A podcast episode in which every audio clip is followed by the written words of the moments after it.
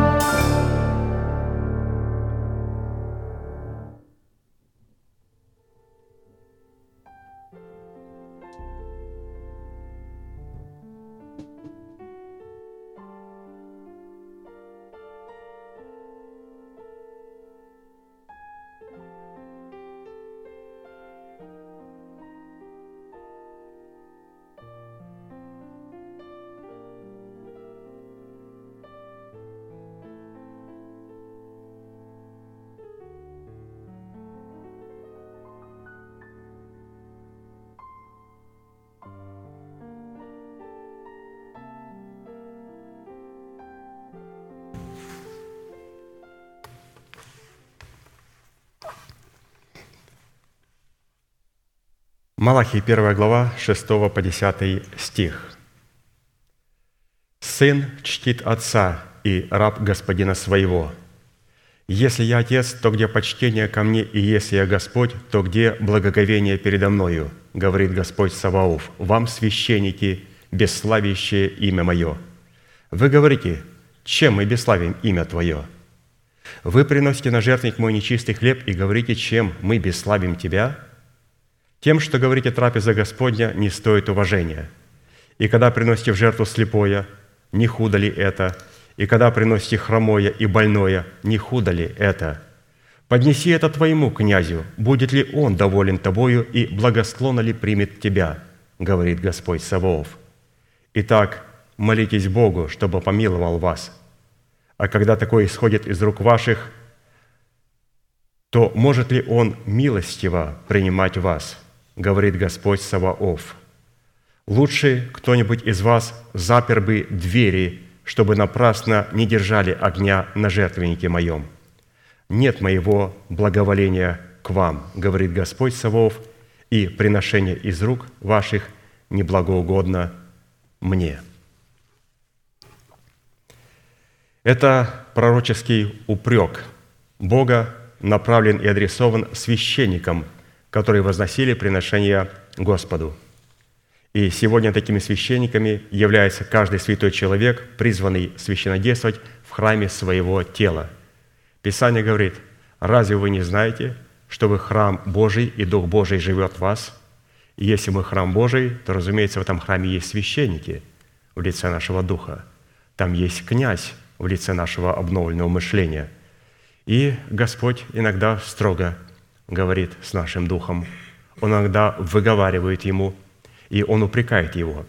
И вот давайте сегодня послушаем четыре упрека, за что Бог упрекает нашего священника. Во-первых, приношение на жертвеннике Господнем нечистого хлеба. Нечистый хлеб – это образ приношения начатков и десятин, в которых мы ищем только материального, материального вознаграждения. Галатам 6, 7, 8. «Не обманывайтесь, Бог поругаем не бывает.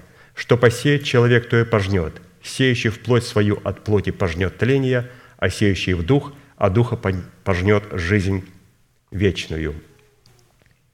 Второй упрек – это приношение на жертвеннике Господнем слепого.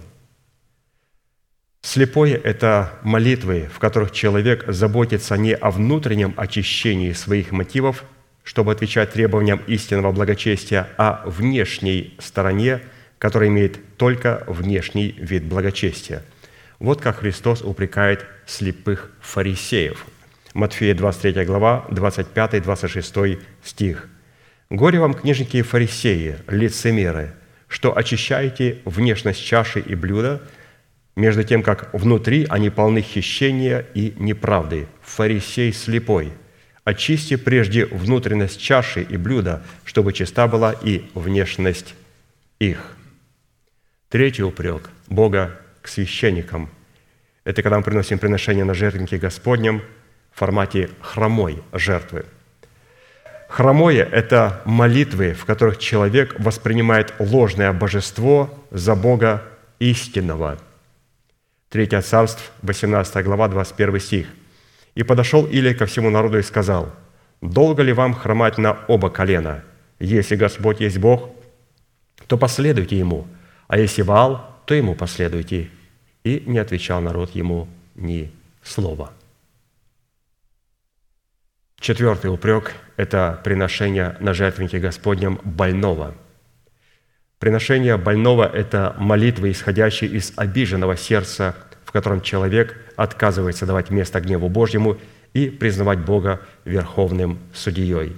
Римлянам 12 глава 19 стих написано «Не мстите за себя, возлюбленные, но дайте место гневу Божию, ибо написано «Мне отомщение, я воздам», говорит Господь». Таким образом, способ почитать Бога, чтобы Он получил возможность помиловать нас, представлен в других четырех составляющих, которые будут обуславливать суть благоволения в молитве. То есть это было четыре упрека, и теперь мы их услышали, и мы справились, и теперь мы хотим, чтобы получить благоволение Божие на наше благоговение перед Его лицом.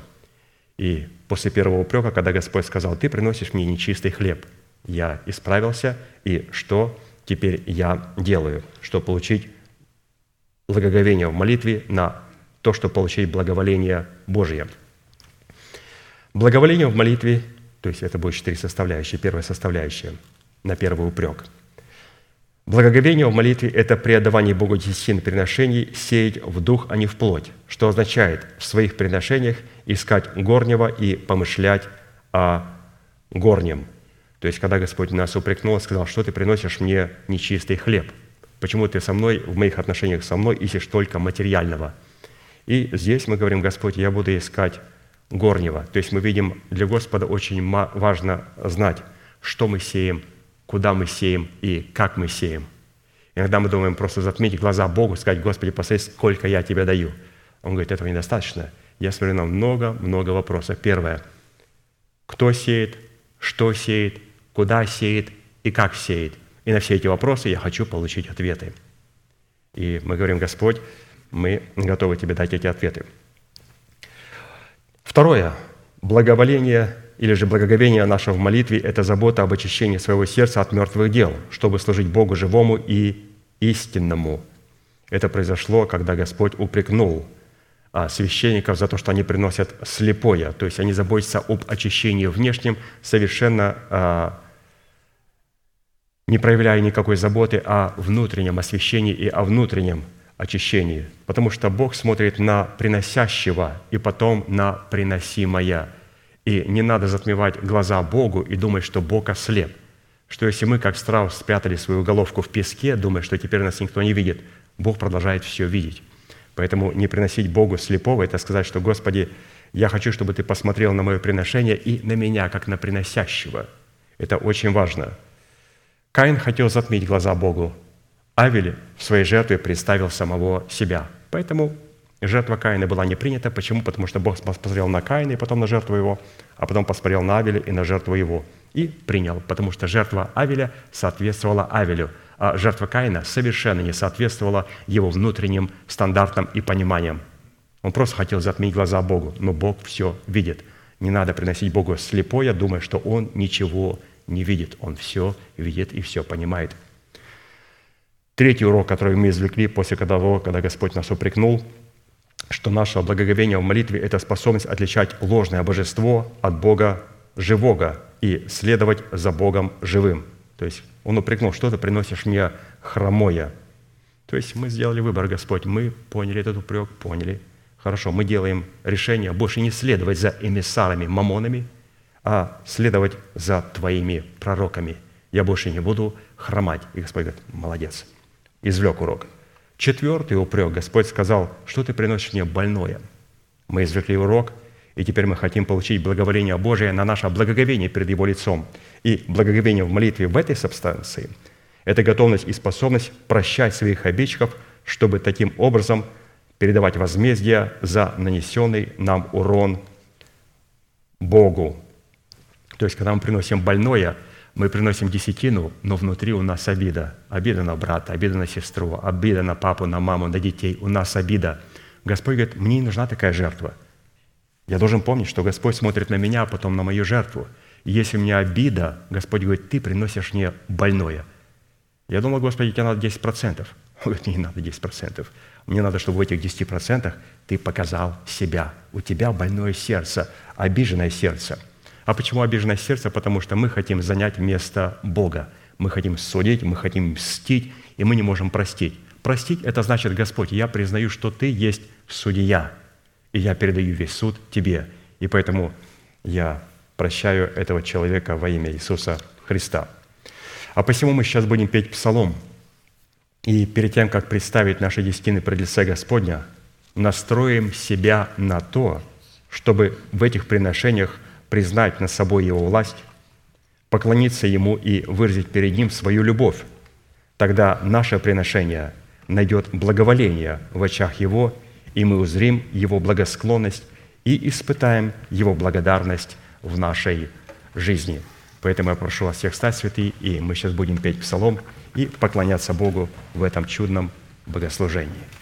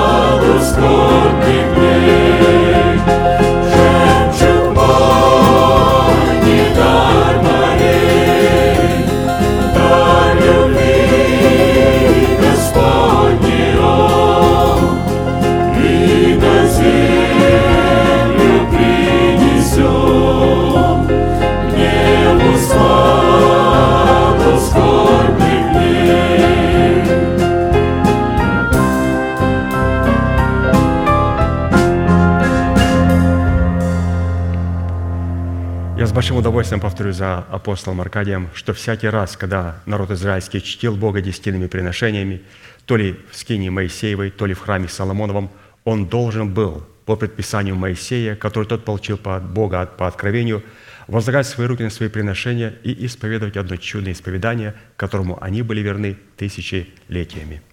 Мы с вами, будучи тем же Израилем, привитые к тому же корню, питаясь соком той же маслины, сделаем то же самое. Протяните вашу правую руку, символ правой деятельности, и, пожалуйста, молитесь вместе со мной. Небесный Отец, во имя Иисуса Христа, я отделил десятины от дома своего и принес в Твой дом, чтобы в доме Твоем была пища. Я не отдаю в печали, я не отдаю в нечистоте, я не отдаю для мертвого. Я глубоко верю в Твое неизменное Слово и рад, что имею привилегию выражать мою любовь и признавать Твою власть. И ныне, согласно Твоего Слова, я молю Тебя, да откроются Твои небесные окна, и да придет благословение Твое до избытка на Твой искупленный народ во имя Иисуса Христа. Аминь. Аминь. Будьте благословенны, пожалуйста, садитесь.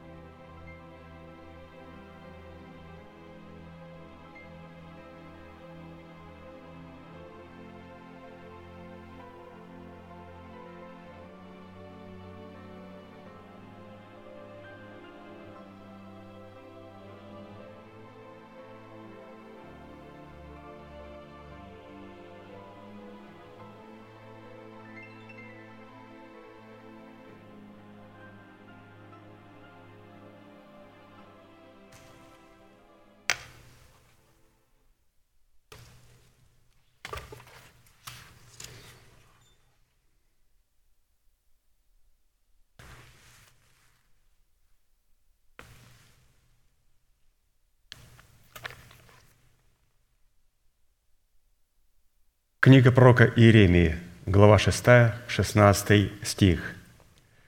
«Так говорит Господь, остановитесь на путях ваших и рассмотрите, и расспросите о путях древних, где путь добрый, и идите по нему, и найдете покой душам вашим».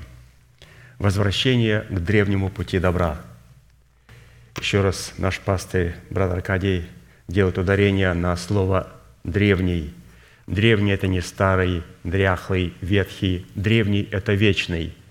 Это те законы и те правила, по которым живет Бог, и Он хочет, чтобы церковь Его, святые Его, дети, с которыми Он разделит свою вечность, также, чтобы жили по этим законам и постановлениям. За основание исследования древнего пути добра мы обратились к словам апостола Павла, которому по милости и вдохновению Святого Духа удалось в кратких и метких определениях сформулировать содержание порядка, который присутствует в учении Христовом. И нашим пастырям представлено это месячное Писание уже более а, в объясненном формате, где мы можем увидеть его глубинность, его важность. Евреям 6.1.2 Посему, окропив себя начальствующим учением Христа и облегшись в оружие света, содержащегося в господстве этого учения, устроим себя в Дом Божий, потому что невозможно дважды полагать основания обращению от мертвых дел и вере в Бога, учению о крещениях, о возложении рук, о воскресении мертвых и о суде вечном. Итак, в определенном формате, насколько это позволил нам Бог и мера нашей веры, мы уже рассмотрели учение о крещениях в его трех функциях – крещение водою, Духом Святым и огнем, а также учение о возложении рук в трех функциях в заветах крови, соли и покоя, а также учение о воскресении мертвых в функциях его трех рождений, в рождении от воды, от духа и к престолу. А посему сразу обратимся к исследованию учения о суде вечном, которое в Писании является триумфальным аккордом в начальствующем учении Иисуса Христа и содержит в себе три взаимосвязанных между собой степени воли Божьей.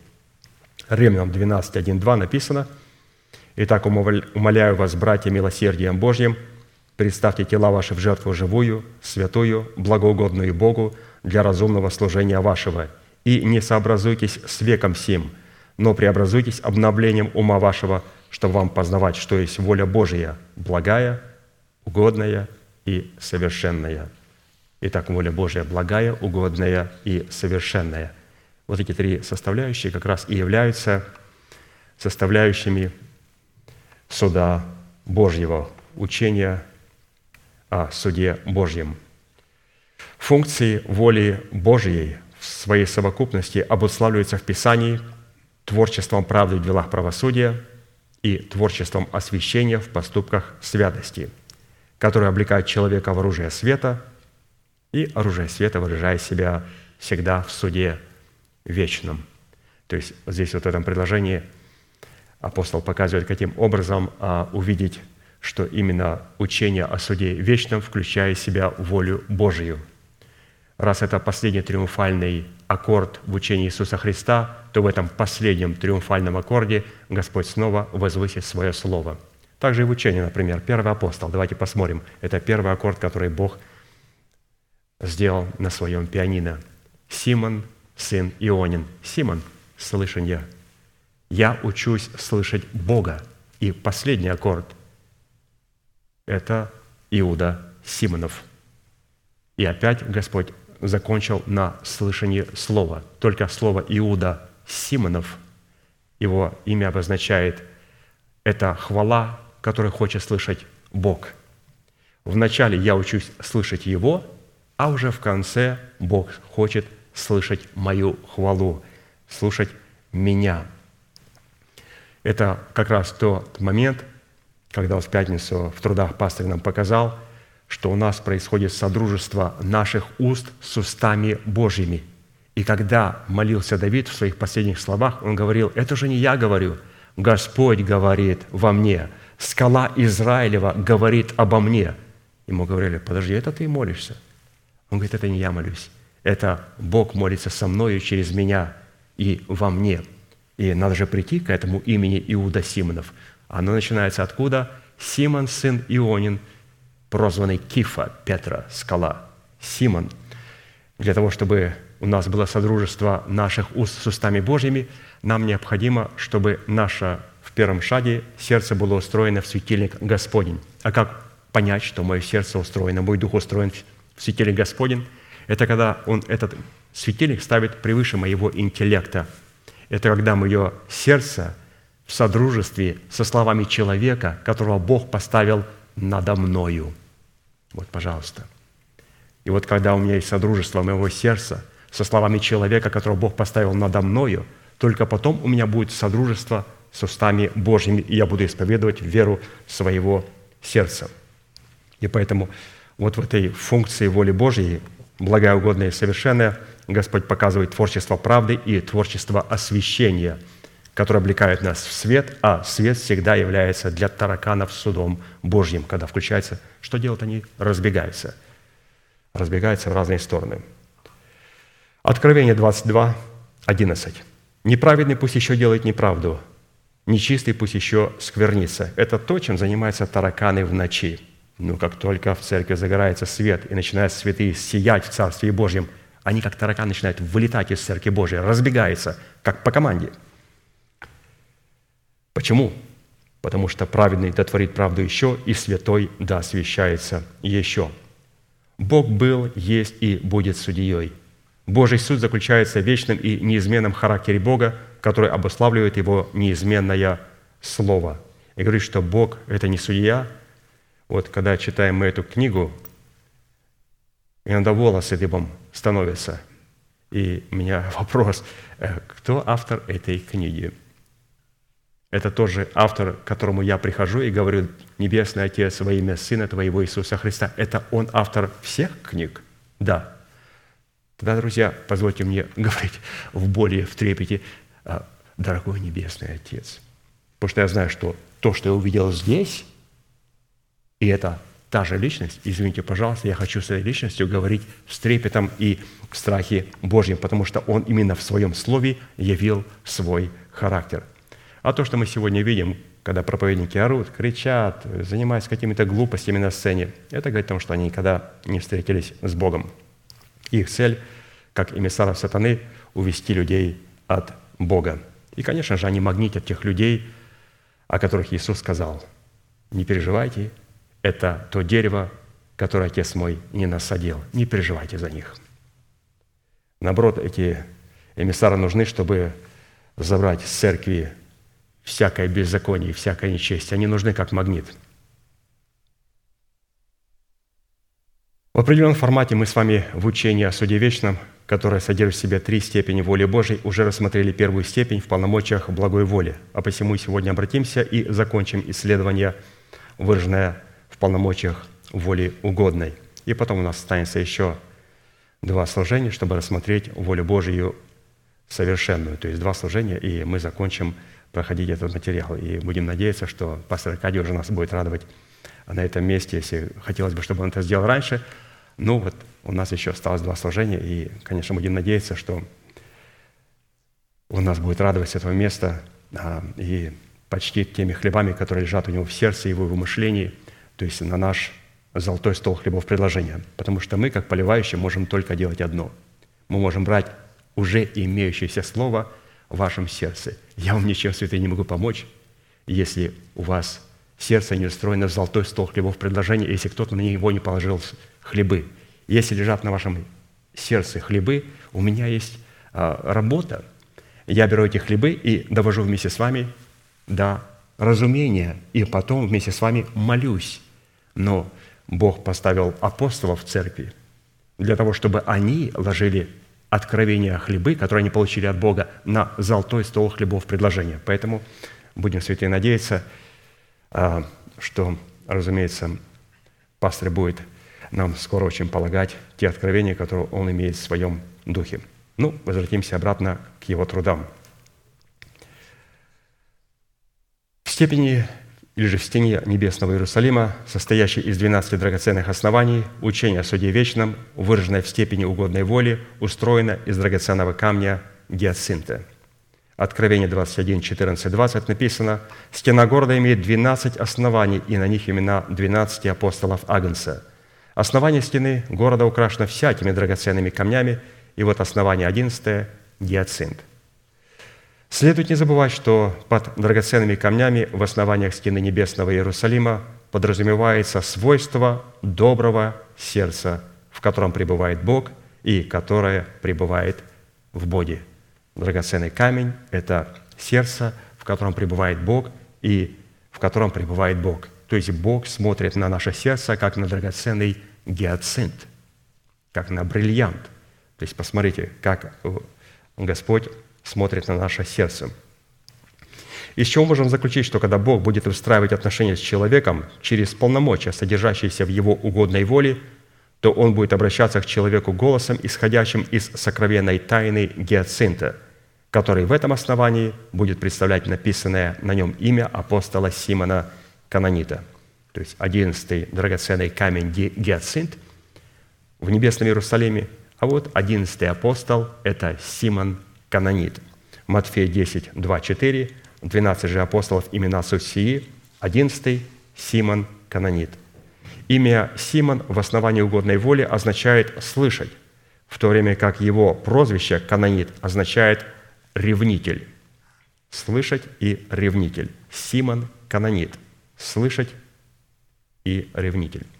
В совокупности же имя Симон Канонит, обуславливающее одиннадцатое основание стены небесного Иерусалима, означает – наделяющий способностью слышать в своем сердце голос Святого Духа и облекающий в одеяние ревности, чтобы угодить Богу. Только в таком тендеме эти две великолепные характеристики возводят нас в степень угодной воли и делают нас причастниками Его полномочий. Только в таком тендеме, то есть тендем соединения, в такой паре Симон, канонит, слышание и ревнитель облекают нас в полномочия угодной воли – или же, если просто нам сказали бы, ну скажи Симон Канонит, просто одной фразой. Мы говорим, это рассудительная ревность. Потому что Писание, когда говорит Симон, это рассуждать. Писание говорит, что если вы хотите, какой-то имеете вопрос, то придите к священнику и спросите его, и он скажет вам, послушайте его, и он рассудит. То есть рассудительность – это не просто, когда я сижу и думаю, а когда я прихожу и говорю, вот, Сейчас мы рассуждаем над тем словом, над теми ответами, которые нам дал пастырь. То есть он задает вопрос, и он сразу дает ответы. То есть это как раз то слово, которое нам дает священник, свой ответ, и мы начинаем над ним рассуждать. То есть Симон, я слышу ответ, в данном случае это благовествуемое слово, те труды, которые нам дает наш апостол, мы пребываем в них, и мы начинаем рассуждать, то есть рассудительная ревность. А ревность – это уже ну, сильное проявление любви в добром смысле слова. Бывает ревность глупая, когда жена ревнует мужа к столбу или муж жену ревнует к пеньку. Как в прямом, так и в переносном смысле. Нельзя ревновать просто так к пеньку. Ну что такое? Ты с кем, почему ты стояла, почему ты разговаривал? Ну, человек имеет право стоять, имеет право разговаривать. Надо дать определенную свободу, необходимо как-то доверять друг другу. Потому что Первая трещина в браке – это когда человек не доверяет своему партнеру. Все, первая трещина в фундаменте готова. Дьявол говорит, прекрасно, первая трещинка есть. Теперь начинаем туда забивать колышек делать эту трещинку больше и больше до тех пор, пока не произойдет этого разлома. Поэтому Симон Канонит – рассудительная ревность, или же что такое рассудительная ревность? Это любовь Агапы. Не эмоциональная ревность, а рассудительная ревность, рассудительная любовь то есть любовь Агапы. В определенном формате мы уже рассмотрели полномочия, которые связаны с достоинством имени Симона Канонита, написанного на 11 основании стены Небесного Иерусалима. А посему сегодня обратимся к характеристикам и назначению, которые непосредственно содержатся в полномочиях угодной воли, с которыми мы призваны соработать, чтобы угодить Богу. И если в благой воле мы обратили праведность обретали праведность по вере во Христа Иисуса и становились святыми по факту своего рождения от семени Слова истины, то в полномочиях угодной воли мы в ответ на то, что сделал для нас Бог, получили возможность в границах угодной воли творить правду в деяниях правосудия и светить Бога в поступках святости. Вот, пожалуйста, нам представлена здесь сразу пастырем благая воля и угодная воля. Что мы получаем в благой воле? В благой воле мы становимся святыми. В угодной воле мы начинаем, как святые люди, творить правду в деяниях правосудия и светить Бога в поступках святости. Благая воля делает нас святыми, даром по благодати искупления в Иисусе Христе по нашему происхождению от Бога, по рождению от Бога, а не по нашим делам и заслугам, а то, что сделал Он. То есть мы стали праведны не потому, что я не грешу, а потому что Он, безгрешный, умер за меня, грешника, беззаконника, нечестивого. Он умер за меня, когда я был еще во грехах. И поэтому, а, когда Он сделал свой труд, и я принял Его труд, и принял от Него праведность, моя, мое имя было записано в книгу жизни. Но теперь Господь говорит, я хочу, чтобы ты записал свое имя также и в книгу памятную. Что такое памятная книга? Это книга, которая пишется в формате угодной воли. Это когда я теперь являю праведность перед Богом. Праведность не для того, чтобы а, заработать на оправдание, а для того, чтобы проявить, что я святой человек Божий, и я рожден от Бога. И являю творчество правды в деяниях правосудия и освящаю Бога в поступках святости. И тогда имя человека записывается, его дела записываются в памятную книгу – и это очень важно. Если книга жизни, первая книга, куда наше записывается имя, это то, что Он сделал для нас, оно дает нам право быть а, там, где Бог. А вот именно вторая книга, книга Деяния, вот Деяния, вот есть апостолов, и также есть памятная книга. Это та книга, которая определяет, а насколько мы будем близко к Богу. Это очень важно. И таким образом облекаться в силу, чтобы ежедневно упразднять в своем естестве власть ветхого человека и господствовать над ним. Само слово «угодить» или «угодный» в отношениях воли Божьей определяется изначальные цели и устремления Бога и обозначают для нас следующие составляющих, восемь, восемь составляющих, что обозначает слово «угодный», то есть воля Божия угодная. Что значит угодная? Это значит, надо быть угодным человеком. Угодный – это приятный и приемлемый Богом – Угодный – это привлекающий или обращающий на себя внимание Бога. Это отвечающий требованиям установленного Богом порядка. Это непорочный перед очами Бога. Это приходящий в указанное Богом время. Это достигающий цели или поражающий цель, поставленную Богом. Угодный – это выполняющий поставленные Богом условия. Угодный – это обращающий на себя благоволение или благосклонность Бога. Это вот человек угодный. Это все должно быть и раскрывать свои потенциалы в воле Божией угодной. И как мы ранее отметили, устроение этого одиннадцатого основания в своем сердце, наделяющего нас способностью угодить Богу, становится возможным только после того, когда мы рождаемся от Духа и заключаем с Богом завет соли в крещении Святым Духом. Потому что именно в завете соли содержатся все те условия и все те инструкции, которые определяют функции угодной воли – угодная воля только может быть открыта в завете соли, в завете соли. То есть, когда мы рождаемся от Духа, а мы рождаемся от Духа для того, чтобы в крещении Духом Святым заключить завет соли, и вот как раз в полномочиях завета соли мы начинаем творить, угождать Богу. А когда мы каемся вначале, что мы делаем? Мы рождаемся от воды, принимаем крещение водою и заключаем завет крови. И таким образом мы творим волю Божию благую – и наше имя записывается в книгу жизни. Но потом необходимо записать также и книгу в памятную, книгу, которая постоянно и каждый день, каждую секунду пишется перед Богом, памятная книга о нас. Здесь мы должны понять, что, Господи, я должен родиться от Духа, и мне нужно крещение Духом Святым, да, со знамением и наговорения. И я сожалею, что многие пятидесятники неправильно понимают и наговорение, как пастор говорил, что это духовное проявление, которое делает нас духовными. И Сожалею тем баптистам, которые говорят, что мы во время водного крещения уже принимаем крещение Духом Святым, Духа Святого. На Иисуса Он сошел, Дух Святой. Совершенно верно. Он сошел на Иисуса, Дух Святой. Мы все получаем в семени, потому что мы не Иисус. Мы получаем Иисуса в семени. И теперь это семя должно принести у нас плод. Итак, давайте посмотрим на основании Писания, где себя проявляет воля Божия угодная. Итак, первая составляющая – суд Божий в соработе с полномочиями угодной воли – это одна из величайших тайн Бога, которая призвана совершаться через достоинство, выраженное в состоянии младенцев. Вот, пожалуйста, удивительно.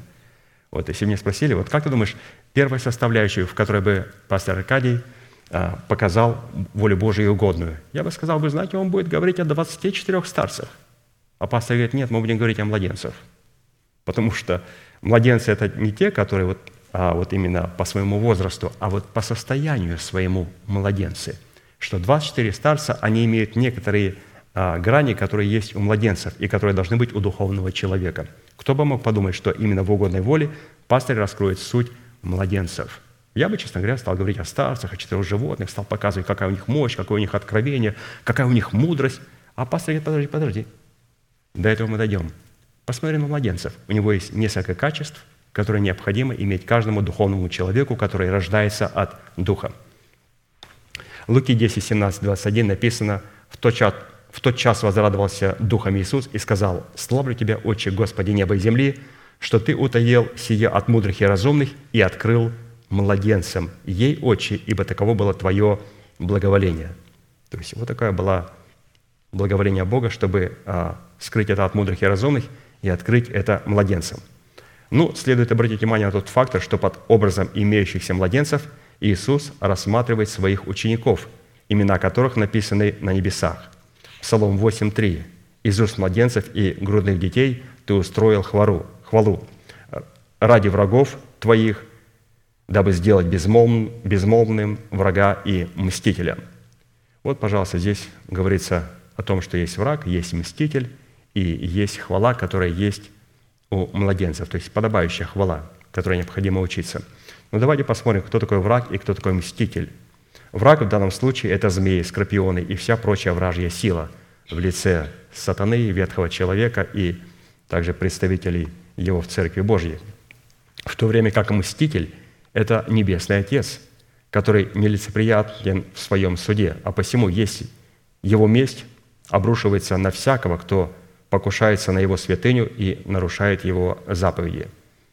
Мы должны знать, что главным оружием организованных сил тьмы против избранного Богом народа является обвинение, ложь, клевета и следующая за ними обида, которая производит ненависть и кровопролитие. То есть мы говорим сейчас, где нужно вот это качество и характеристика младенца. Если у нас ее не будет, вот то, что пускает против нас организованные силы тьмы, они пускают против нас обвинения, ложь, клевету. Почему? Потому что именно вот эти три вещи рождают обиду. Обида рождает ненависть и кровопролитие. Очень важно, чтобы мы обиделись. Вот младенец не обижается. Доброе сердце, лишенное возможности принимать и носить обиду,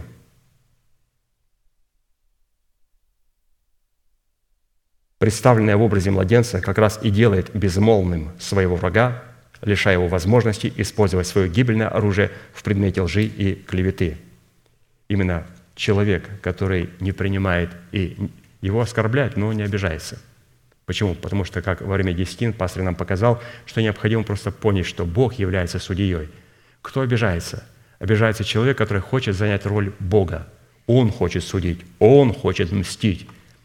А Господь говорит, слушайте, ну это я мститель, позвольте мне мстить за вас.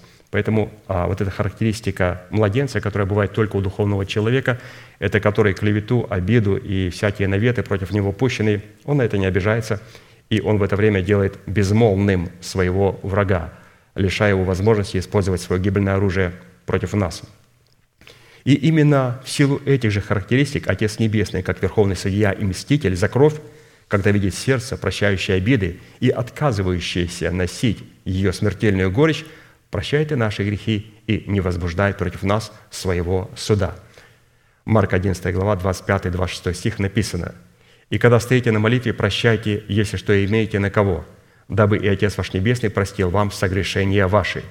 Если же не прощаете, то и Отец ваш Небесный не простит вам согрешений ваших».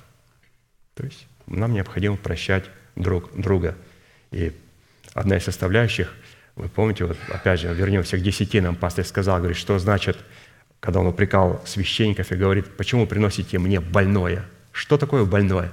И когда мы приносим Богу десятины с обиженным сердцем. Он говорит, не приносите их. Говорит, я вам дам совет. Закройте храм, и, пожалуйста, не надо тратить дров. на жертвеннике. Не надо полить попусту, я вас не слышу. Не нужны эти жертвы, не нужен этот огонь. Просто закройте двери храма и идите домой. Если вы не хотите избавиться от обид. И священник сказал, нет, мы не хотим закрывать двери храма. Мы каемся, мы оставляем обиды и говорим, что ты, Господь, мститель, и мстишь за наследие свое. Он говорит, ну, вот хорошо. Поэтому вот здесь очень важная характеристика, что если мы способны прощать обидчиков, то мы угодили Богу. Когда человек кается в своих грехах, а сам не прощает своих обидчиков, его грехи остаются на нем, в силу чего он возбуждает против себя Бога как мстителя за кровь. Поэтому мы делаем решение прощать наших обидчиков, чтобы соработать с угодной волей. Ну, однако, само по себе состояние доброго сердца не может сделать безмолвным врага мстителя, если человек также не начнет устроить устроять из этого состояния хвалу Богу. То есть то, что мы простили, это хорошо, то, что мы простили, это хорошо, но теперь необходимо устроить хвалу Богу, потому что именно хвала Богу, исходящая из доброго сердца, сердца, в котором нет обиды, делает только теперь безмолвного врага и мстителя. Как мы прочитали, «Из уст младенцев и грудных детей ты устроил хвалу ради врагов твоих, дабы соделать безмолвным врага и мстителя». То есть без хвалы никаким образом невозможно достичь никаких целей. А хвалить не надо до тех пор, пока в сердце есть обида. Поэтому если я прощаю человека, то необходимо хвалить. А у нас бывает такой парадокс. Я простил человека, но я не хвалю Бога, потому что Бог хочет слышать мою хвалу. А иногда хочу хвалить Бога, а в сердце обида. Нет, я прощаю моего обидчика и начинаю хвалить. Если потенциал добра – содержащийся в добром сердце, не будет раскрыт в хвале, мы никогда не сделаем безмолвным врага и мстителя. Чтобы угодить Богу, необходимо приносить Богу жертву хвалы за то, кем для нас является Бог и что сделал для нас Бог. Вот, пожалуйста, первая составляющая, в которой раскрывается духовный христианин, духовная христианка. Необходимо иметь качество младенца – для чего? Чтобы иметь чистое сердце перед Богом, сердце, в котором нет обиды, и потом обязательно из уст младенцев и грудных детей ты устроил себе хвалу. Это говорится не о бейбичках маленьких, это говорится о духовных христианах, у которых есть одно маленькое качество. Мы не обижаемся, потому что весь свой суд переносим судье вечному. Вот такая интересная первая составляющая. Вторая составляющая – суд Божий – в соработе с полномочиями угодной воли призвана сохранить нашу жизнь и жизнь нашего народа от поражения мечом. Есфирь, 7 глава, 3 стих. «И отвечала царь, царица Есфирь и сказала, «Если я нашла благоволение в очах твоих, царь, и если царю благоугодно, тогда будут дарованы мне жизнь моя по желанию моему и народ мой по просьбе моей» если я нашла благоволение, и если царю благоугодно. Благоволение и благоугодно. Благая воля и воля угодная идут в тандеме. Сохранение нашей жизни и жизни нашего народа, частью которого мы являемся в полномочиях угодной воли, выражалось в осуждении на смерть того, кто обрек нас и наш народ на смерть. Ну, в данном историческом событии это был Аман – а посему человек, отвечающий требованиям угодной воли Бога, это человек в первую очередь, отвечающий требованиям непорочности перед Богом или же требованиям благой воли. В данном случае мы наблюдаем, как человек во время тревожного трубного звука, то есть этим человеком была, конечно, царица Эсфири, во время трубного звука оповещающего приближение опасности в лице своего ветхого человека, чтобы угодить Богу в том, чтобы осудить свое ветхое начало на смерть, использует для этой цели стан, становящийся к востоку, то есть полномочия благой воли. Всякий раз, когда в народе была опасность, то звучала труба. И когда звучала труба, становились три стана, которые находились на восточной стороне. Это воля Божия благая – угодная и совершенная. Царица Эсфирь знала эту географию. И когда она увидела, что Аман хочет убить ее народ, и, разумеется, ее вместе с еврейским народом, она обратилась к восточной стороне. Что на восточной стороне? Учение Судьи Вечным. Что она себя включает? Волю Божию благую, угодную и совершенную. И она пришла к картах в сердце и сказала, поднялись восточная сторона восточной армии, сказала, если я нашла благоволение в очах твоих, и если царю благогодно. И он говорит, ого, у нас в царстве опасность. Почему поднялась восточная сторона? Почему поднялось учение о суде вечном? Поэтому, святые, когда мы приходим к Богу, мы не просто кричим «Господи, защити нас!» Мы должны поднять стан благой воли, сказать, кем для нас является Бог и что сделал для нас Бог. Потом стан угодной воли, если тебе Господь благоугодно. То есть, обратите внимание, это не просто help, help, help. Это надо поднять три колена, чтобы получить помощь. И для того, чтобы поднять эти три колена, для того, чтобы задействовать полномочия в учении о суде вечном в этих трех волях, воле Божией благой, угодной и совершенной, необходимо пять качеств для сферы. Это, во-первых, что и кого мы слушаем. Она слушала Мардахея и слушала Слово Божие через Мардахея. Второе, от того, куда или на кого мы будем смотреть, то есть смотреть на то обетование, которое Бог ей дал через Мардахея. Третье, от того уровня ответственности, которым будем наделены – то есть она действовала только в рамках своей ответственности. Четвертое. От того потенциала веры, который мы будем иметь в своем сердце.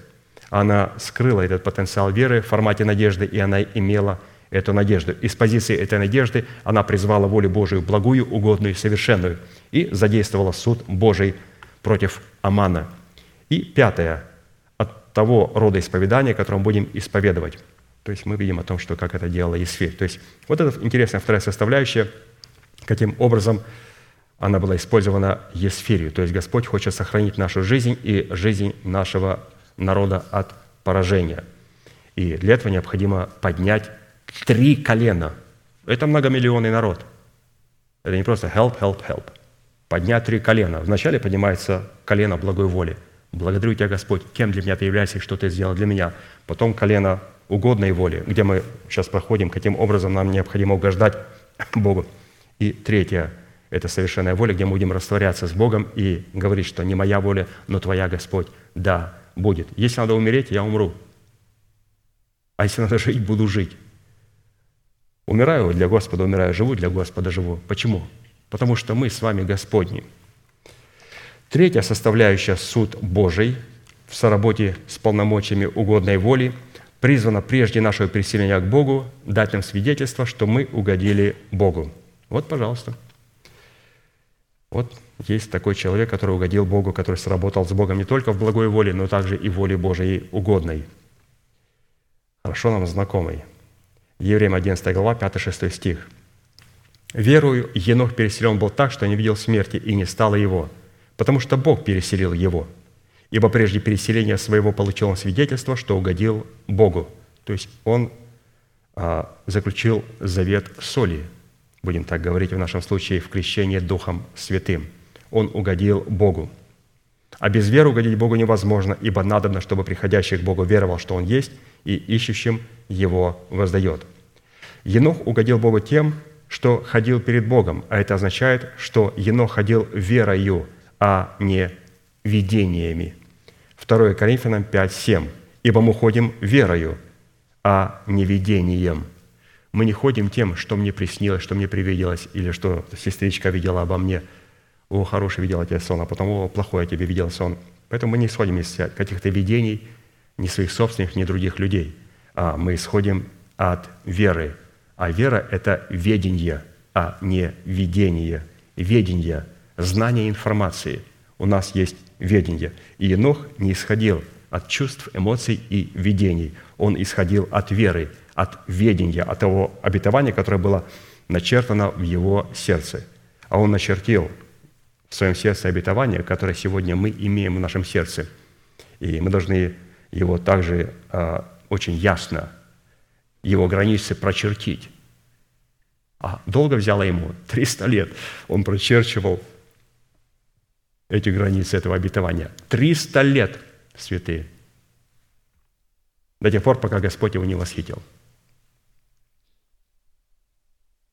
Свидетельство же, которое получил Енох в том, что он угодил Богу, и которое призваны получить мы, прежде нашего переселения к Богу, состоит в том, что Бог утвердит нас царями над нашим призванием.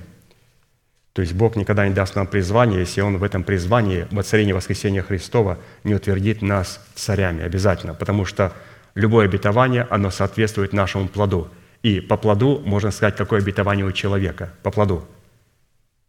По плоду вот Господь определяет всех. Вот Он поговорил с человеком, определил его по его реакции, по его плоду, какие он обетования носит. О, я могу провозглашать манифестации, левая и правая рука, и хоть что, и говорить, это мое, слава Богу. Господь говорит, я определю через плод. Именно по нашему плоду Господь определяет то обетование, которое мы имеем. Вот мы взяли обетование в преддверии надежды. Это обетование невозможно получить, уперевшись в него носом. Это обетование можно получить только, если мы будем находиться на зубце утеса, где находится орел и откуда он высматривает свою добычу – а чтобы находиться на зубце утеса, необходимо сначала быть под кровом утеса, как голубица, под кровом утеса. И когда мы достаточно времени побудем под кровом утеса, потом кровь утеса становится зубцом утеса. И вот с этого зубца мы можем увидеть откровение, которое лежит в преддверии нашей надежды. В это уперение нельзя упереться носом. Его можно увидеть а, зубца утесом. Поэтому Давид получил это тоже как и Енох, 2 Царств, 5 глава, 11-12 стих, Писание говорит, «И прислал Хирам, царь Тирский, послов к Давиду, и кедровые деревья, и плотников, и каменщиков, и они построили дом Давиду. И уразумел Давид, что Господь утвердил его царем над Израилем, и что возвысил царство его ради народа своего Израиля». То есть он по плоду, по этому дому, который был построен из кедра, уразумел, что вот этот плод соответствует вот этому обетованию воцарения воскресения Христова в наших телах. То есть Господь должен утвердить нас царями над нашим обетованием.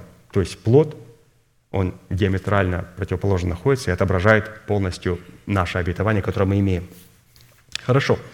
Четвертая составляющая суда, или же суд Божий в соработе с полномочиями угодной воли, призвана соделать нас добрыми воинами Иисуса Христа, способными переносить страдания. Вот это для воинов молитвы. В угодной воле Господь хочет нас сделать добрыми воинами, которые способны переносить страдания. Обязательно. 2 Тимофея, 2 глава, 3-7 стих написано, «Итак, переноси страдания, как добрый воин Иисуса Христа. Никакой воин не связывай себя делами житейскими, чтобы угодить военачальнику». Не связывай себя делами житейскими, чтобы угодить военачальникам. Не надо путать с ответственностью, которую каждый из нас имеет. А здесь говорится о заботах. Есть ответственность, а есть заботы. Ответственность, она всегда имеет в себе понятие заботы, а вот заботы редко когда имеют в себе ответственность. Что такое дела житейские? Вот нам пастырь поясняет и проводит грань. Дела житейские – это житейские заботы. Связывать себя делами житейскими означает, означает использовать принципы веры для решения житейских забот. А посему, чтобы угодить Христу как военачальнику, необходимо использовать принципы веры для внедрения в свою сущность Царства Небесного. То есть житейские заботы – это использовать принципы веры для решения своих материальных нужд – а вот Господь говорит, что необходимо использовать принципы веры для внедрения в свою сущность Царства Небесного. Матфея 6, 31, 33. «Итак, не заботьтесь и не говорите, что нам есть или что пить, или во что одеться, потому что всего этого ищут язычники, и потому что Отец ваш Небесный знает, что вы имеете нужду в этом. Ищите прежде Царство Божие и правды Его, и это все приложится к вам». Подводя итог своим словам, апостол Павел также сказал, что трудящемуся земледельцу первому должно вкусить от плодов. Разумея, что я говорю, да даст тебе Господь разумение во всем. Из этих заключительных слов апостола следует, что слушание слова о Царстве Небесном – это труд земледельца, который приготовил почву своего сердца для слушания благовествуемого слова о Царстве Небесном. Екклесиас 4, 17 «Наблюдай за ногой твою, когда идешь в Дом Божий, и будь готов более к слушанию, нежели к жертвоприношению, ибо они не думают, что худо делают. Итак, когда мы приготавливаем почву своего сердца для слушания благовествуемого Слова о Царстве Небесном и, слушая Слово, с радостью принимаем его, мы угождаем Богу и, как земледельцы своего поля, первыми вкушаем от плодов посеянного нами. То есть мы слушаем Слово Божие, наша почва, как у земледельца, приготовлена для того, чтобы принять это Слово Божие и не использовать эти принципы для решения своих житейских забот, а для того, чтобы эти принципы внедрять в свою сущность, для того, чтобы расширять Царство Небесное в нас. Он говорит, ищите прежде всего вот Царство Небесное в правде Его, и все остальное приложится к вам. Как это делает паучок? Паучок. Паучок придет паутинку за несколько часов. И он начинает с большого круга, и в несколько часов, за несколько часов бежит, бежит, бежит, бежит к цели. У него цель, Царство Небесное. Бежит, бежит, бежит, бежит, бежит, бежит, бежит, бежит. Пум, достиг. Все, он достиг Царства Небесного. Теперь он сидит здесь и лапками держит паутинку.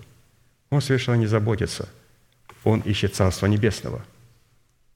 И это Царство Небесное привело его к самому Богу. Теперь в эту паутинку попадает комарик, попадает маленькая мушка. И это бесплатное приложение. Он не сидит в углу и не ждет, когда придет муха. Он заинтересован сделать свою паутинку и бежать, бежать, бежать, бежать, бежать, бежать, бежать, бежать, бежать, бежать, бежать. Все. Вот здесь вот, в центре, когда мы сидим, мы лапками держим паутинку, и Господь, разумеется, пошлет и комарика, и мушку. То есть вот так Господь показал в природе.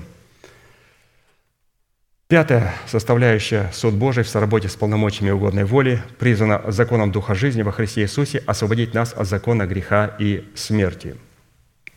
Римлянам 8, 1, 14. Итак, нет ныне никакого осуждения тем, кто во Христе Иисусе, потому что закон Духа жизни во Христе Иисусе освободил меня от закона греха и смерти. Как закон, ослабленный плотью, был бессилен, то Бог послал Сына Своего в подобие плоти греховной в жертву за грех и осудил грех во плоти, чтобы оправдание закона исполнилось в нас, живущих не по плоти, но по духу. Ибо живущие по плоти о плотском помышляют, а живущие по духу о духовном. Помышления плотские – суть смерть, а помышления духовные – жизнь и мир. Потому что плотские помышления – суть вражда против Бога, ибо закону Божию не покоряются, да и не могут. Посему живущие по плоти Богу угодить не могут – но вы не по плоти живете, а по духу, если только Дух Божий живет в вас. Если же кто Духа Христова не имеет, тот и не его. А если Христос в вас, то тело мертво для греха, но Дух жив для праведности. Если же Дух того, кто воскресил из мертвых Иисуса, живет в вас, то воскресивший Христа из мертвых оживит и ваши смертные тела Духом Своим, живущим в вас. Итак, братья, мы не должники плоти, чтобы жить по плоти – Ибо если живете по плоти, то умрете, а если духом умершляете дела плоские, то живы будете, ибо все водимые Духом Божьим – суть сыны Божьи». Вот такое пространное место Священного Писания, которое апостол направлял своим ученикам. И вы знаете, я думаю, что Тимофей и Тит, они вот э, также усердно работали со Словом Божьим, которое они получали через апостола Павла, точно так, как сегодня поливающие работают с тем а, богатством, которое мы получаем через нашего апостола. То есть что интересно, что вот я обратил внимание на слог Павла, и вот читая труды апостола Аркадия, а вот как я читаю Павла, апостола, и как читаю апостола Аркадия, вы знаете, и там, и там у меня кипят а, вот между, между ушами вот здесь вот. Надо работать, надо работать, надо трудиться. Я думаю, Боже мой, неужели Тит и Тимофей постоянно пребывали? Они постоянно пребывали. Это были верные ученики его – он назвал их сыновьями. Почему? Потому что они пребывали постоянно в том слове, которое он передавал им. Он передавал им в таком формате, что там надо было вдуматься, прочитать все. Вот все прочитать, вот мы прочитали все. Потом посчитать Тимофея абзацы. Раз, два, три, четыре, пять, шесть, семь. Хорошо, семь абзацев. Теперь найти главную мысль. О чем говорит каждый абзац, понять каждую деталь, все это соединить и вывести одну маленькую формулу вот этим они занимались, святые. То есть это хорошо, когда есть материал, с которым можно работать. Это вот как Давид передал Соломону э, не просто материал, а он передал ему чертежи и все, чтобы он работал. И попросил, разумеется, чтобы он также приложил и от себя нечто. Обратите внимание, то есть Бог никогда не решает суверенных прав. Он говорит Соломону, вот тебе я заготовил очень много для храма Божьего, и вот тебе точно чертежи. Ты от себя тоже дай что-то Господу. Не просто читай, ну, просто, ну, как-то расширь как-то углуби. И, разумеется, э, мы вот имеем прекрасные книги, которые написал Соломон. Мы видим, он немножко углубил то, что получил от своего отца. И это были шедевры. Это были шедевры. Определение того, что закон Духа жизни во Христе Иисусе освободил нас от закона греха и смерти, является наличие Духа Христова или же Духа Божьего, живущего в нас. Если человек не может подтвердить и определить наличие в себе Духа Христова, такой человек не принадлежит Христу. Дух Христов или Дух Божий – это характер и природа Христа, который мы получаем по факту рождения от Бога в своем новом человеке, рожденном по Богу Иисусом Христом – и определяется Дух Христов в человеке наличием доброго сердца, краплением очищенного от порочной совести. И происходит это тогда, когда человек принимает оправдание даром по благодати искуплением во Христе Иисусе. Существует закон, по которому живет физическое тело, и этот закон работает до тех пор, пока дух человека находится в теле. Но как только дух человека покидает тело, оно умирает, потому что тело без духа мертво – также и закон Духа жизни – это закон, по которому живет и функционирует тело Христова. И таким законом является семя Царства Небесное, которое мы принимаем через слушание благовествуемого Слова. Закон Духа жизни находится в семени Царства Небесного, или же через Слово, которое мы принимаем в формате благовествуемого Слова. Не того Слова, которое мы прочитали – а того слова, которое благовествуется. Это, очень, это, очень, это фраза, которая влияет не просто, где мы будем находиться, а как близко мы к Богу будем находиться. Вот эта фраза «благовествуемое слово». Моя вера происходит от слышания слова. Господин говорит, какого слова? Ну, господин, ну вот читаю. Он говорит, все понятно. Следующий, какого слова? Мы в воскресной школе учили стишок. Следующий. Какого слова? Вот у меня откровение в духе. Следующий. Какого слова? Господи, благовествуем вас слово. Молодец. Поясни. Но у меня вера от слова того человека, которого ты поставил надо мной и послал в мою жизнь. Он говорит, молодец, вот с этим человеком я хочу проводить жизнь. Вот, садись рядом со мной. Итак, семя Царства Небесного – которому мы позволили оплодотворить наше сердце, как раз является законом Духа жизни в нашем новом человеке, освобождающим наш дух от закона греха и смерти. Однако закон греха и смерти, который ранее господствовал над всем нашим естеством, включая наш дух, душу и тело, теряет власть над возрожденным духом человека. Закон греха и смерти, святые, подчеркнули мы с вами, теряет власть над кем? Над возрожденным духом человека. То есть тот дух, которая стала светильником Господним, то дух, то сердце, которое соработает со словами посланника Бога, которого Бог поставил над нами. Итак, закон греха и смерти, он теряет власть над возрожденным духа человека, в котором при принятии слова истины приходит к власти закон духа жизни, а это происходит, когда мы выбираем жить по закону нашего духа и в то же самое время умершвляем дела плотские. Итак, что мы могли подчеркнуть для себя из этого повествования, что закон греха и смерти имел власть до нашего рождения свыше над нашим духом, душой и телом. Потом, когда мы приняли Слово Божие, Царство Небесное, как приняли в формате слова? Какого слова? Благовествуемого. Очень хорошо. Когда мы приняли благовествуемое слово, теперь мы приняли Царство Небесное, и закон греха и смерти не распространяется на ту территорию, на которой пребывает Царство Небесное, потому что Царство Небесное функционирует по закону Духа и жизни – и мы вытеснили из нашего духа смерть, закон греха и смерти. И как это происходит? Это происходит, когда мы выбираем жить по законам духа. И второе, что мы можем забыть, мы должны же умерщвлять дела плотские. Не просто я сделал выбор, выбор жить по закону духа, а также и умерщвлять дела плотские. Это говорит о том, что эта территория полностью освобождена для Бога. И потом мы распространяем эту территорию с нашего духа на наш разум, на наше мышление. Как? Как? А как спас Бог наш дух? Через благовествуемое слово. Теперь что мы делаем? А, я понял. Через это благовествуемое слово отсюда мы переносим вот сюда. Вот сюда. И когда мы принесли сюда, теперь вот эта субстанция нашей души освобождена от закона греха и смерти. Но я старею. Что необходимо делать? Что у нас здесь? Уста. Это что? Это тело. Теперь необходимо задействовать тело для того, чтобы эти уста могли покрыть это тело воскресением Христовым. То есть, посмотрите, мы как расширяем и расширяем и прогоняем а, всего, нашего, всего этого врага с территории нашего естества. А посему водиться Духом Божьим – это жить по законам Духа жизни, присущего всякому человеку, рожденному от Бога. Крещение же Святым Духом – это та сила, которая активизирует и соработает с имеющимся у нас законом Духа жизни, действующим в границах тела Христова, причастниками которого мы стали по факту нашего рождения от Бога. Разумеется, что такое познание становится для нас доступным только тогда, когда мы рождаемся от Духа и заключаем завет соли в имеющемся крещении Святым Духом. Можно иметь крещение Святым Духом, но не заключить завета соли. Можно иметь крещение Святым Духом, говорить на иных языках и думать, что мы духовные. Но Писание говорит, что при этом человек не заключил завета соли. Крещение Духом Святым никого не делает духовным – Иной язык – это проявление духовное, которое никого не делает духовным.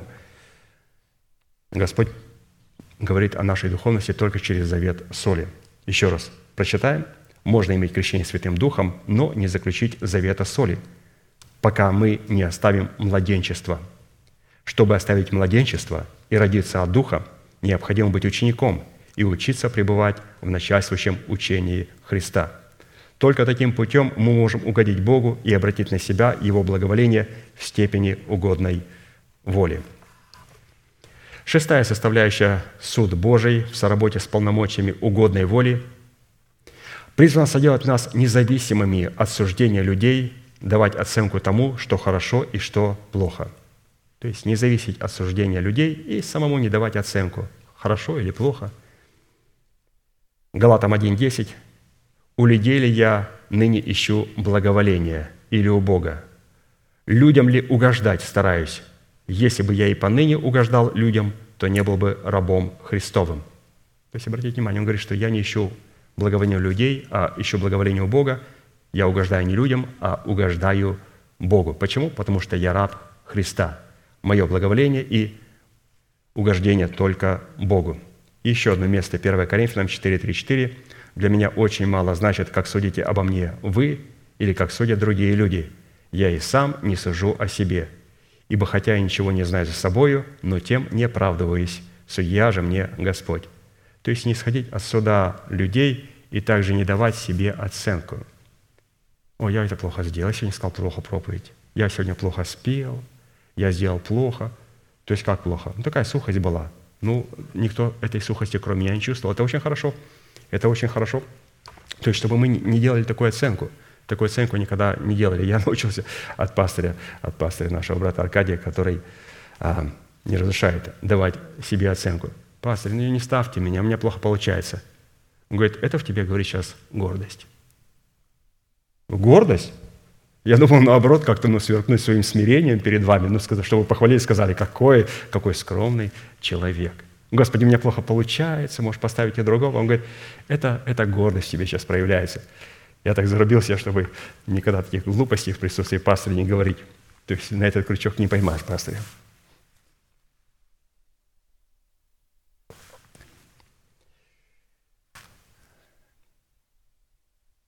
Седьмая составляющая суд Божий в соработе с полномочиями угодной воли может происходить только во Христе. Вне Христа угодной воли не существует. 2 Петра, 1 глава, 17 стих. «Но он принял от Бога Отца честь и славу, когда от велилепной славы принесся к нему такой голос. «Сей есть Сын мой возлюбленный, в котором мое благоволение». Мы уже отмечали, что благоволение Бога в Своем Сыне – это результат угождения Отцу в том, что Его Сын возлюбил Его правду, действующую в Его справедливых и совершенных судах – и в то же самое время возненавидел всякое беззаконие, бросающее вызов его правде. Итак, почему мы обретаем благоволение в Боге? Потому что Иисусе Христе, потому что Иисус Христос а, угодил Богу. И угодив Богу, теперь в Нем мы имеем благоволение. А посему, исходя из этого места Писания, а оно не единственное, следует, что угодить Богу возможно только одним путем – это позволить Святому Духу поместить нас во Христа – во Христа, который угодил своему Отцу и в котором пребывает Его благоволения. Еще раз, как угодить Богу? Это поместить себя во Христа, во Христа, который, как никто другой, угодил Богу. А для этой цели нам необходимо обладать некоторыми критериями, по которым мы могли бы определять, находимся ли мы во Христе или мы только думаем, что находимся в Нем. Итак, вот несколько составляющих. Ну, во-первых, пребывая во Христе, который угодил Богу, мы будем новым творением. 2 Коринфянам 15 глава, 17 стих. «Итак, кто во Христе, тот новая тварь. Древнее прошло, теперь все новое». Вот это относится к человеку угодной воли. Мы поместились во Христа, который угодил Богу. Что значит новая тварь? Это означает не только знать, что во Христе Иисусе мы новое творение, но и то, что во Христе Иисусе мы обретаем способность постоянно обновляться и совершенствоваться в своем духе. Мы не только новое творение, а мы имеем способность постоянно обновляться и совершенствоваться в своем духе. 2 Коринфянам 4,16. «Посему мы не унываем, но если внешний наш человек и тлеет, то внутренний со дня на день обновляется». Характер такого обновления в полномочиях угодной воли будет сопровождаться в противоборстве в нашем естестве двух законов, один из которых будет доставлять нам удовольствие, а другой будет угнетать нас и доставлять нам горечь смерти. Римлянам 7, 22, 25. «Ибо по внутреннему человеку нахожу удовольствие в законе Божьем, но в членах моих вижу иной закон – противоборствующий закону ума моего и делающий меня пленником закона греховного, находящегося в членах моих. Бедный человек, кто избавит меня от всего тела смерти. Благодарю Бога моего Иисусом Христом, Господом нашим. Итак, то же самое, я умом моим служу закону Божью, а плотью закону греха. Это о чем говорит, что человек обновил свое мышление, то есть он уже высвободил свой дух и свою душу, свое мышление от закона греха и смерти. И он единственное говорит, что теперь я вижу в членах моих другой закон, который противоборствует тому закону, который находится уже в моей душе и который находится в моем духе. И здесь он крикнул, «Бедный человек, кто избавит меня от всего тела смерти?» Ну, мы сегодня кричим в начале собрания, «Да воцарится воскресение Христова в наших телах». Что это за провозглашение? Это провозглашение «Бедный человек, кто избавит меня от всего тела смерти». Благодарю Бога моего Иисусом Христом, Господом нашим. Итак, то же самое я умом моим служу закону Божью, а плотью закону греха и смерти – то есть, не говорит, что мы грешим. Это говорит о том, что этот закон продолжает иметь а, место в нашем теле, потому что время исполнения обетования еще на данный момент не наступило. Но здесь совершенно не говорится о грехе.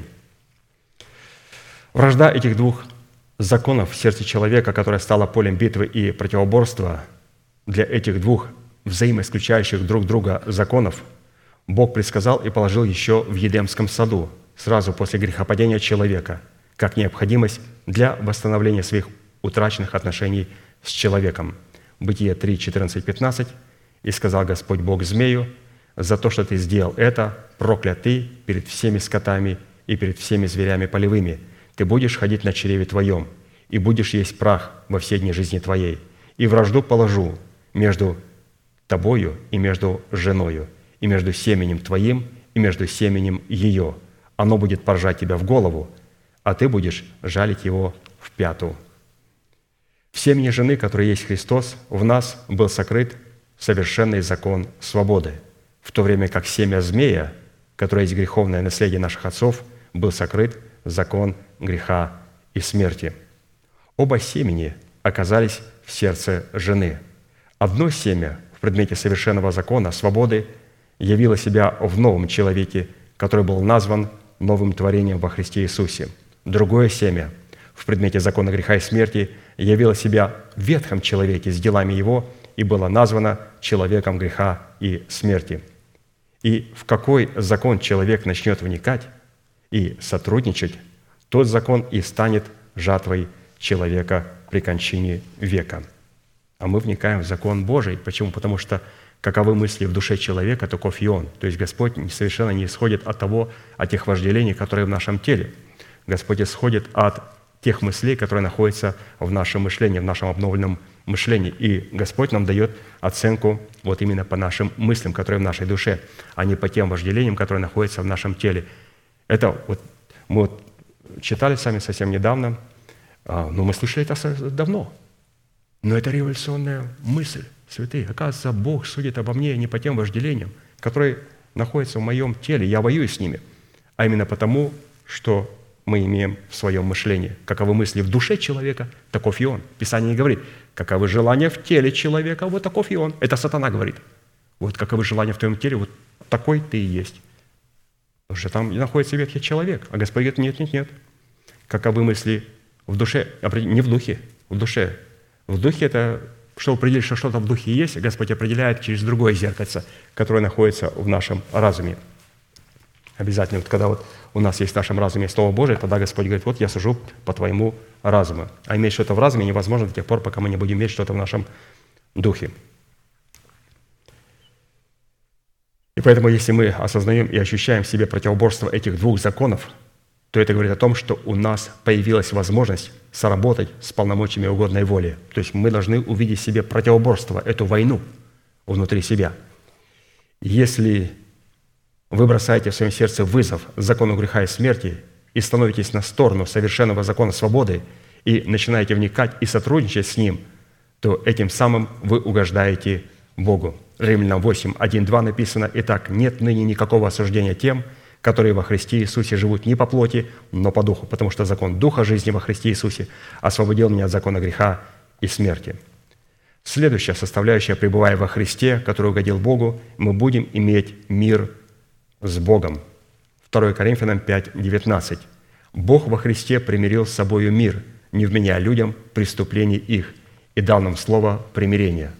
Возможность пребывать в полномочиях угодной воли и таким образом угождать Богу содержится в представлении Богу доказательств, имеющихся у нас праведности, которые мы получили в благой воле через веру во Христа Иисуса, даром по благодати, посредством Его учения об искуплении. А посему – при всяком обращении к Небесному Отцу во имя Иисуса Христа мы, прежде чем обратиться к Богу с какой-то либо нуждою, представляем Ему доказательства нашей принадлежности и причастности к Его роду и к Его праведности.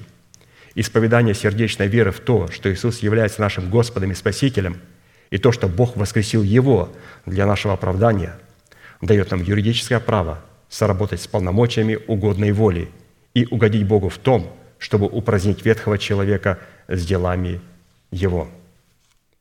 Следующее, пребывая во Христе, то есть мы угождаем Богу, когда мы пребываем во Христе, потому что Христос угодил Богу и обрел благоволение в Боге. Итак, пребывая во Христе, который угодил Богу, мы будем иметь добрую совесть. 1 Петра 3,16 написано «Имейте добрую совесть, дабы тем, за что засловят вас, как злодеев, были постыжены порицающие ваше доброе житие во Христе». Мы с вами уже не раз обращали внимание на этот термин, приведенный с греческого языка и выраженный в повелевающем глаголе «имейте», то есть «имейте добрую совесть», что этот термин взят из военной лексики и применяется как военный приказ. Это приказ – иметь добрую совесть.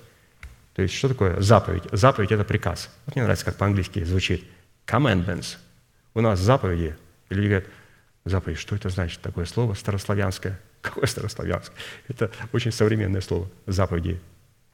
А в английском очень хорошо. Commandments. Не options, то есть возможности. У Бога есть options. У Бога есть commandments. У Него есть команды. И вот здесь мы видим о том, что апостол говорит, имейте добрую совесть. Это не option, это commandment. В духовном измерении это означает либо мы заплатим своей душевной жизнью за право иметь и сохранять добрую совесть, либо, сохраняя свою душонку, мы потеряем добрую совесть и потерпим крепушение вере, в силу чего заплатим духовной смертью. Сохранять добрую совесть – это сохранять веру и слово терпения Христова. Практически это незаметный ежесекундный подвиг веры, в котором мы, угождая Богу, угождаем Богу и обретаем Его благоволение. Красиво написано. Сохранение доброй совести. Что такое сохранение доброй совести? Это сохранять веру и слово терпения Христова, что на практике обозначает незаметный ежесекундный подвиг веры, в котором мы угождаем Богу и обретаем Его благоволение. Не ежечасный, не каждодневный, а ежесекундный. То есть это как раз то, что не даст дьяволу положить какую-то мысль греховную в наше сердце. То есть постоянно ежесекундное, ежесекундное, ежесекундный подвиг веры. Не ежеминутный. За одну минуту можно столько наворотить дел. За одну минуту. Пастор говорит, это незаметный, но ежесекундный подвиг веры, в котором мы угождаем Богу и обретаем Его благоволение. Поэтому, как только пришла грязная мысль или что-то пришло, мы знаем, у меня есть пару секунд.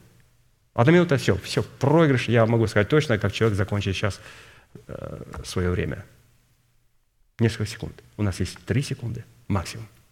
Отделаться от этой нечестивой мысли. Если это будет 5-10 секунд, 5, одна минута – это все проигрыш. Можно написать сценарий точно первый, второй, третий шаг, и потом э, на исповедании у пастыря. Ключевое слово – ежесекундный подвиг веры. Бог обещает, что посредством сохранения доброй совести наши враги, порицающие нас, как злодеев, будут постыжены, потому что они увидят наше доброе житие во Христе Иисусе. Откровение 3, 9, 11. «Вот я сделаю, что из сатанинского сборища, из тех, которые говорят о себе, что они иудеи, но не суть таковы, а лгут, вот я сделаю то, что они придут и поклонятся перед ногами Твоими, и познают, что я возлюбил Тебя. И как Ты сохранил слово терпения моего, то и я сохраню Тебя от годины искушения, которое придет на всю вселенную, чтобы испытать живущих на земле. Все гряду скоро, держи, что имеешь, дабы кто не восхитил венца Твоего». Итак, если злословят за то, чего мы не делали, Писание говорит, радуйтесь, потому что этим самым мы угождаем Богу. Далее, пребывать во Христе, который угодил Богу, это значит участвовать в Его страданиях. Пребывать во Христе – это значит участвовать в христовых страданиях. 1 Петра 5, 10. «Бог же всякой благодати, призвавший нас в вечную славу свою во Христе Иисусе, сам по кратковременном страдании вашим, да совершит вас, да утвердит, да укрепит, да соделает непоколебимыми. В постановлениях угодной воли во Христе Иисусе мы призваны перенести кратковременные страдания.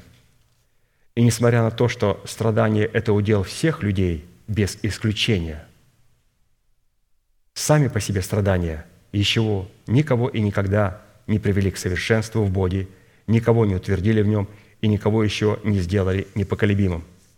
Потому что страдания приводят нас к совершенству только в одном случае.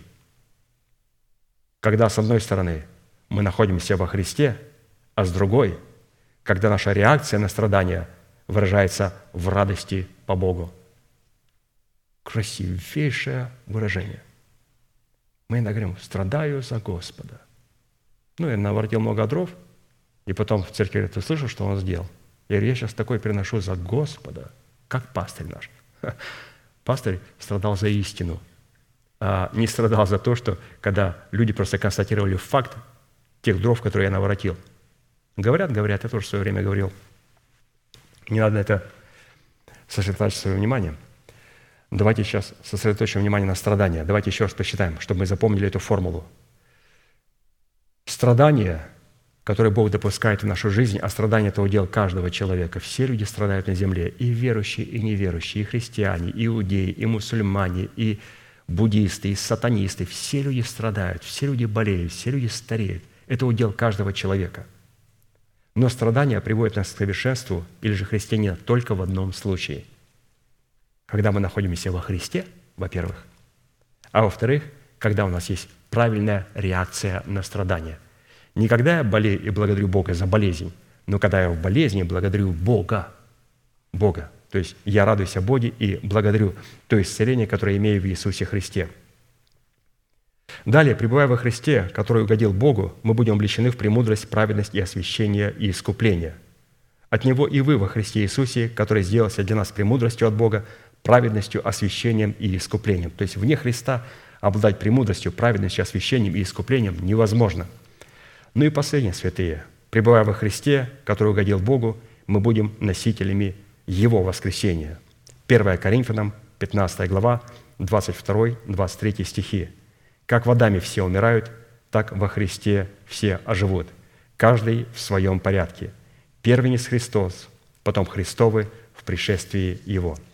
И мы сейчас, святые, будем молиться, и я призываю на это место каждого святого человека, который хочет сегодня бросить вызов закону греха и смерти.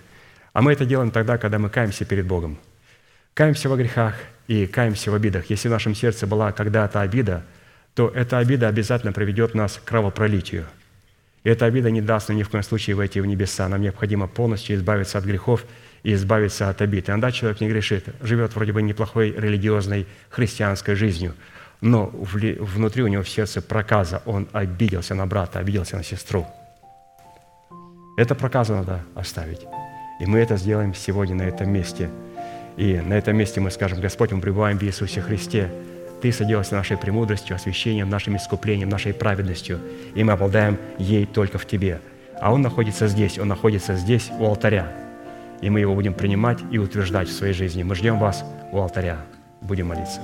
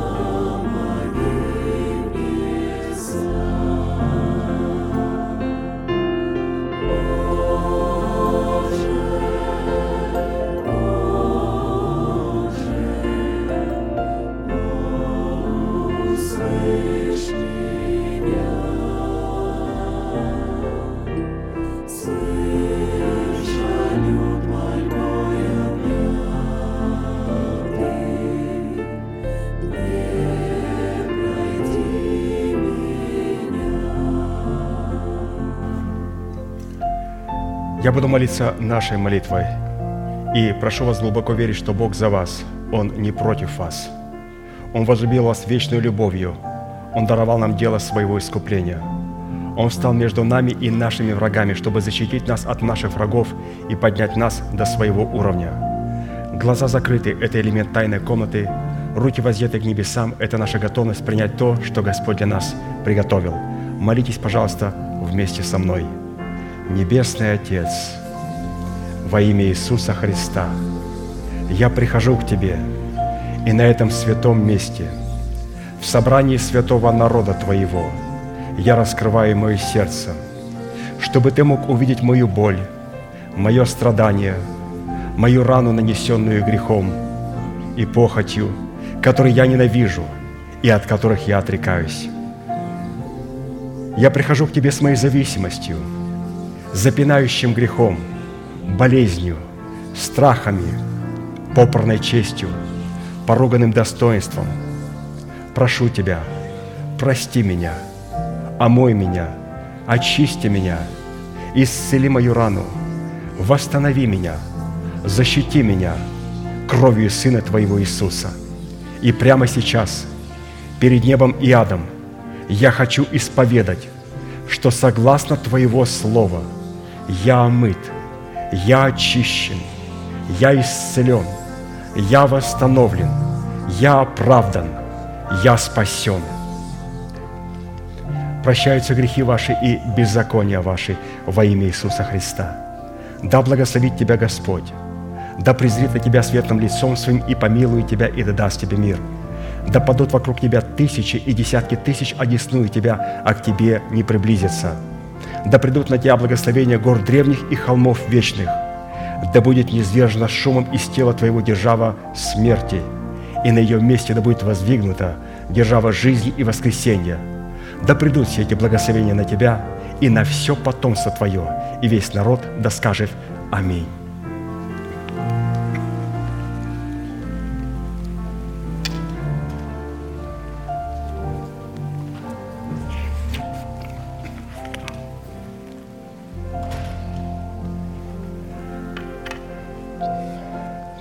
Прежде чем мы закончим нашей неизменной манифестацией, я бы хотел сюда попросить вы- выйти а, Даниил Бережинский и Анна Павленко. Это жених и невеста. Пожалуйста, поаплодируйте им.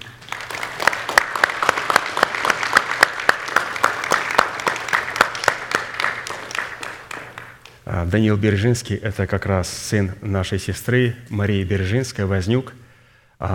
Сестра Аня, она с баптистского богослужения а, в городе Ванкувер. То есть вот они решили заключить вот такое брачное соглашение, но сегодня они являются женихом и невестой. Они знают, а, по каким правилам должны жить жених и невеста, и по каким правилам должны будут жить муж и жена. Совершенно разные правила. Поэтому желательно ну, нежелательно, желательно, это я от себя сказал, необходимо а, пребывать в этих заповедях и в этих законах и чтить. Видите, как культура этого мира начинает коверкать языки проповедников.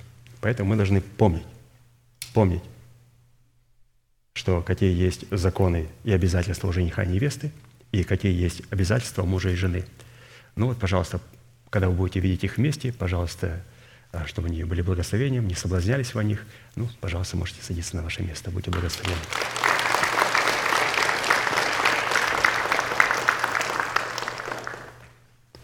Хорошо, давайте закончим нашей неизменной манифестацией. Могущим же соблюсти нас от падения и поставить перед славою Своею непорочными в радости, единому, премудрому Богу, Спасителю нашему, через Иисуса Христа, Господа нашего, слава и величие, сила и власть прежде всех веков, ныне и во все веки. Аминь. Наше служение закончено. Следующее богослужение будет во вторник в 7 часов вечера на этом же месте. И, как пастор Аркадий говорит, можете поприветствовать друг друга. До встречи. Благодарю вас.